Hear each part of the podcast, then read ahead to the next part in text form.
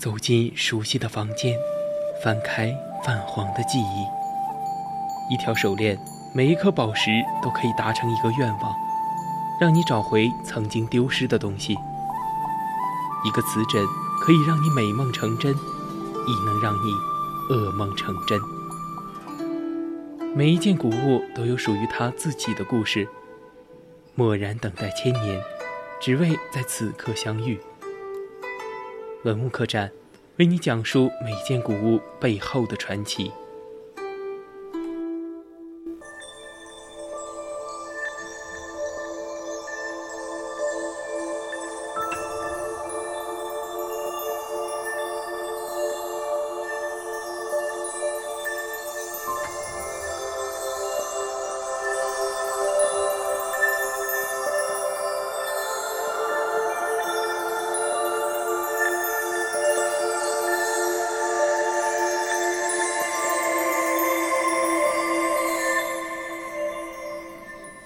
青春调频与您共享，亲爱的听众朋友们，大家好，欢迎您继续收听 v o c 广播电台为您直播的《百科探秘之文物客栈》。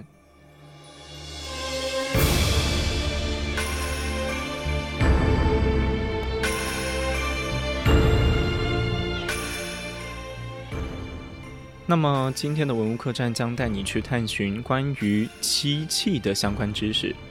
在此之前呢，千万不要忘了加入我们的 QQ 听友四群二七五幺三幺二九八，或者到荔枝 APP 上与我们进行互动。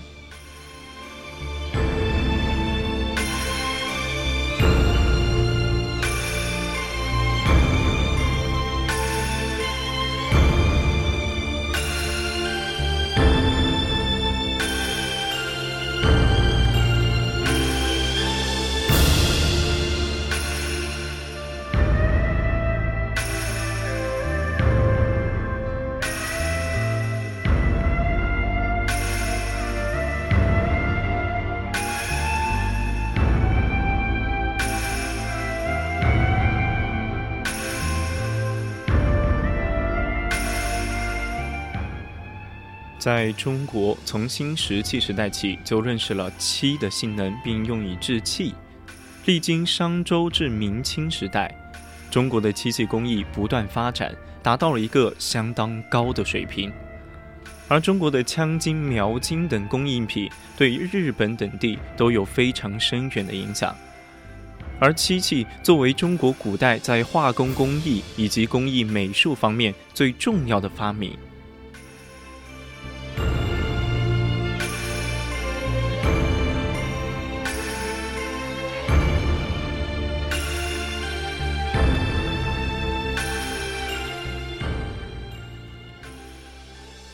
中国古代漆器的工艺，早在新石器时代就已经完全出现。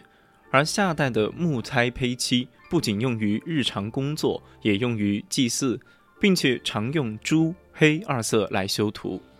在殷商时代，已有石器雕琢商琢铝扣的漆艺。一九七三年，河南陈松陈台西村商代的遗嘱当中出土的一片漆器残片当中。在木胎当中雕刻饕餮纹，并涂上朱黑两色。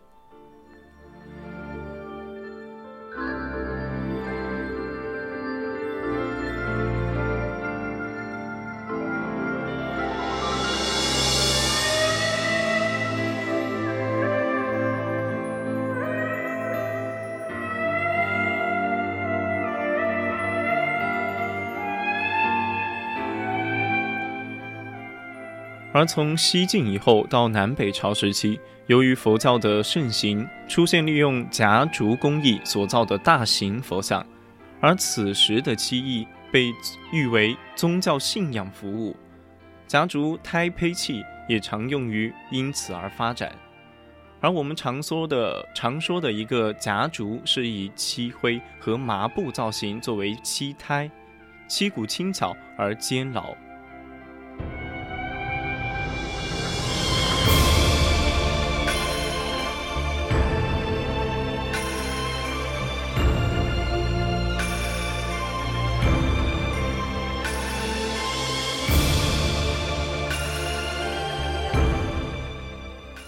而唐朝的经济发达，文化繁荣，种种因素使工艺美术也随之发达起来，在艺术、技术以及生产上皆远超于前期。在唐朝漆器大放异彩，呈现出华丽风格时，漆器制作的技术也往着华丽、富贵的方向发展。金银平托、螺丝、螺细以及雕器等制作费价格昂贵的技法。在当时极为盛行。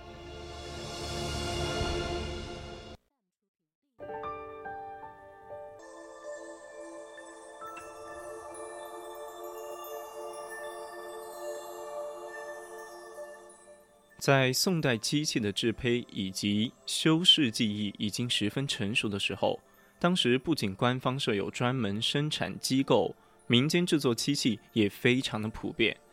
在漆器所制作的器皿当中，样式多且富变化，造型简朴，表现出器物结构比例之美。一般而言，宋代的漆器以素色静谧为主。明代时期，工艺美术跨入新的阶段，官方设厂专御用的各种漆器，并由著名的漆艺家管理。而除了官设的漆器厂之外，民间的漆器生产也普及全大陆。明代江南漆器名辈名家辈出，明初有张德高、邦亮，明代中期有方川信，明末有江千里等，并出现集漆器工艺之大成的著作，黄成著、杨明著的《修士录》。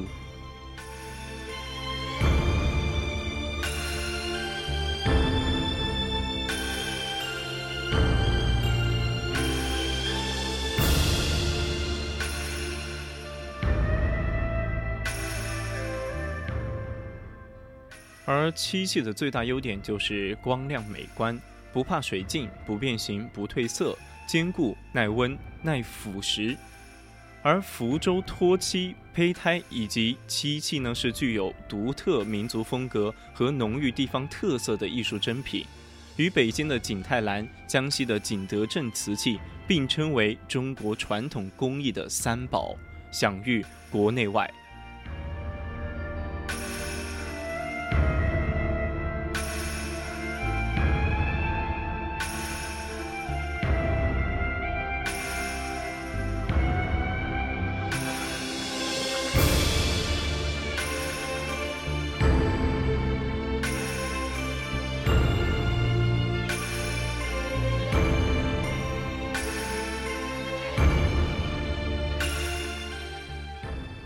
在商周时代，并有专门的皇家漆园；春秋战国时期，又出现了私家漆园，税负为百分之二十五，高于其他所有生产项目的税收比例。这可以看出当时漆器生产的红火。有名的道道家哲人学家庄子做过宋代的漆园史，宋律便有专门管理漆园的条例。这些都说明漆器生产在上层社会当中是非常重要的地位。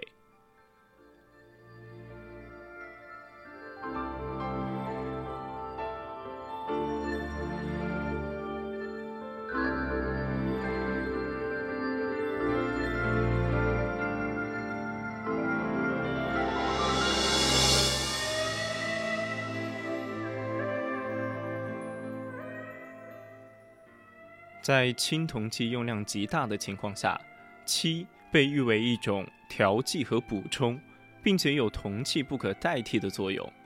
而铜器刚铸成时金光耀眼，但大件的铜器分量十分重，搬运不便，而漆器却显得非常的轻便、高雅、典雅。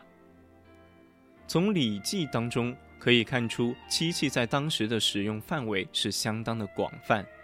在商周时期，不仅已经用于色漆和雕刻来装饰器物，并以松石、螺钿、泡沫等作为镶垫的花纹，使漆器的天地更为广阔。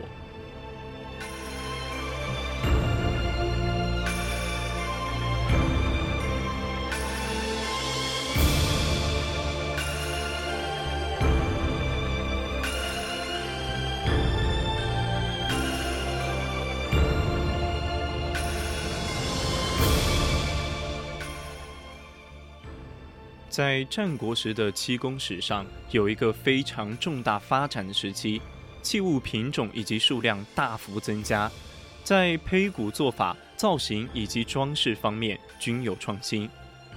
西汉的漆工艺基本继承战国时期的风格，但有新的发展，生活规模更大，产地分布更为广阔。西汉漆器多雕刻铭文，详列官员以及工匠名。东汉晋、魏晋南北朝时期的漆器出土，比起前代显得更为稀少，这可能与当时的藏俗的改变有一定的关系。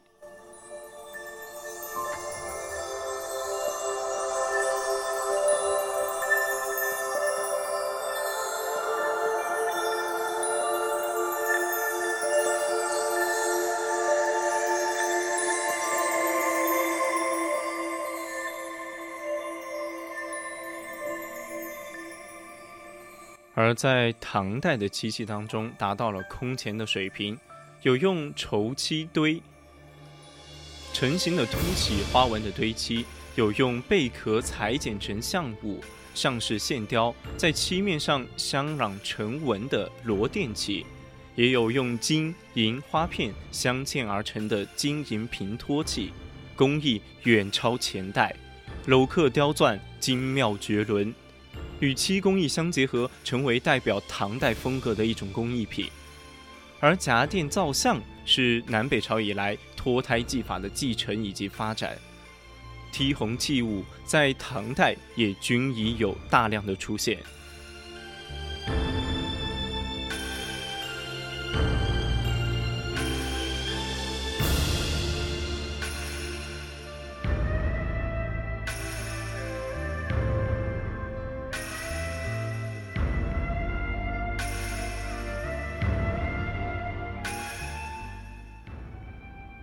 在两宋时期，曾曾经被认为是一种漆色的时代，但发掘出土有许多高度饰纹的两宋漆器，改变了过去的认识。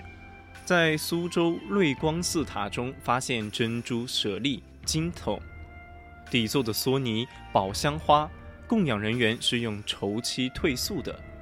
在元代漆器中，成就最高的就是雕器。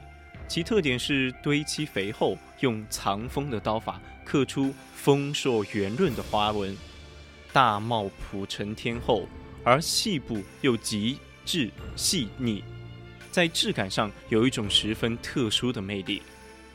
好了，那么今天的文物客栈做到这里就结束了。我是主播许昕，我们下期再见。